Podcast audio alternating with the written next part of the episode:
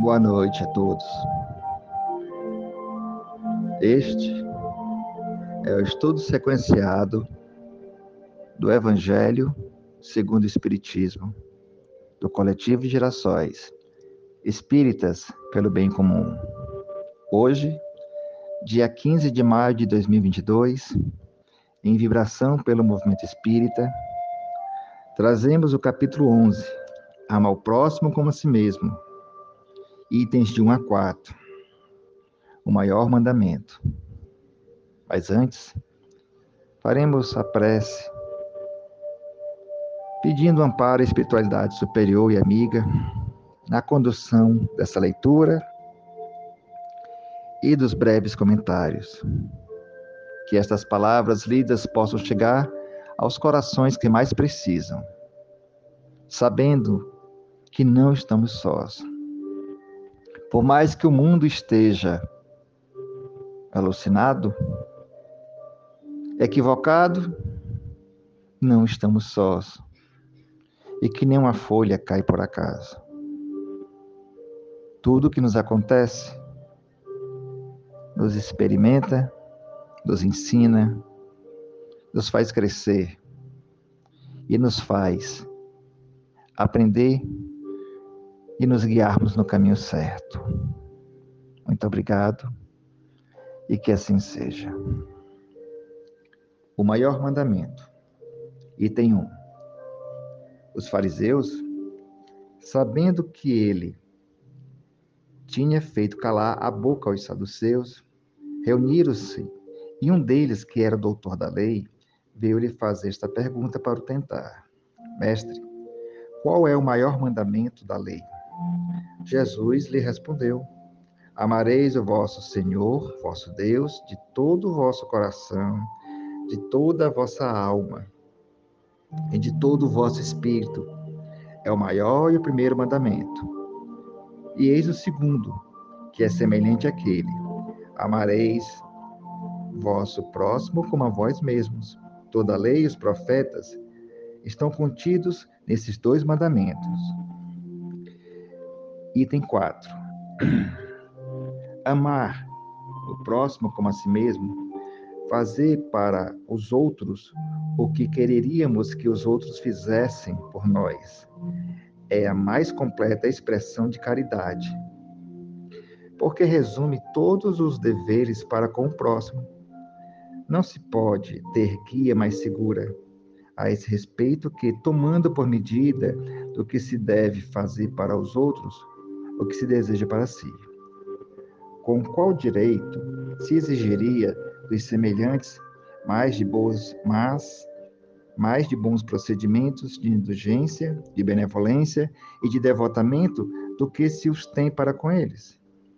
A prática dessas máximas tende a destruir tende à destruição do egoísmo quando os homens as tomarem por normas de conduta e por base de suas instituições compreenderão, enfim, a verdadeira fraternidade e farão reinar entre eles a paz, a justiça. Não haverá mais nem ódios, nem dissensões, mas união, concórdia e benevolência mútua. Podemos ainda acrescentar, segundo Mateus, que a frase assim vos fará também meu Pai Celestial. Por suas expressões de misericórdia, já podemos compreender que o Pai não pune nem perdoa. Por ser perfeito, transcendendo assim as paixões que caracterizam a personalidade dos homens, na solução, na resolução, no equacionamento dos seus problemas, dos problemas por nós criados, identificamos a lei de causa e efeito que é sábia e rigorosa, a distribuir a cada um de nós segundo as suas obras, e não por capricho da divindade. Só assim poderemos atenuar a justiça divina a reinar soberana em todo o universo. Quanto ao perdão, não deve ser da boca para fora. Necessita proceder do sentimento que antecede a todas as manifestações do ser. Sem exigência, sem condições.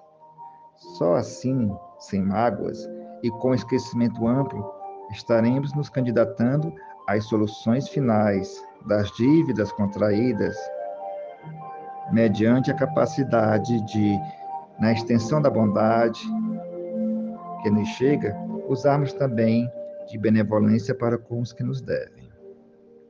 Precisamos, mais vezes, nos lembrarmos que somos irmãos. Como filhos de Deus, somos todos pertencentes à mesma família universal. E devemos agir como tal, para, com o nosso, para o nosso próprio bem. Não importa que os outros não pensem assim. Se temos compreensão para tanto, fugir desse comportamento é nos comprometer. Sim, é nos comprometer com o que já sabemos. Por enquanto, precisamos perdoar. Não podemos, entretanto, nos esquecer do exemplo de Jesus. Crucificado no alto da cruz, ele implorou ao Pai que perdoasse aqueles, porque não sabiam o que estavam fazendo.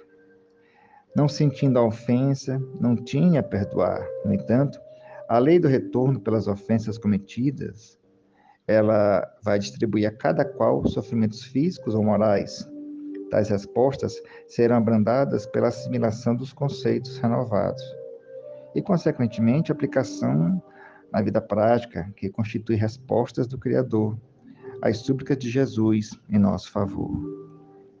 Perdoar é difícil, sim. Esqueceu as ofensas também. Mas que cristãos seremos nós se não, pelo menos, tentarmos? Vivemos em uma época difícil, com bastante agitação social em vários países, até mesmo dentro de nossos lares, com opiniões adversas. Estamos passando por uma reestruturação. E, como tal, exige que aquele que sabe mais compreenda mais. Mas não vamos nos esquecer que cada um será responsabilizado pelos seus atos. Se escapar da justiça dos homens, não há de escapar da justiça de Deus. Mas não podemos fazer disso um hino de ódio, pois, assim como a água que combate o fogo e a luz que combate a escuridão, somente o amor combate o ódio, o egoísmo e a vaidade. E assim, meus irmãos, encerramos este evangelho agradecendo por todos aqueles que estão ouvindo. Que tenhamos uma boa semana. Que possamos começar dentro de nós um local de amor, de serenidade. Afinal, temos uma centelha viva que Deus deixou dentro de cada um de nós, chamado consciência. Que assim seja.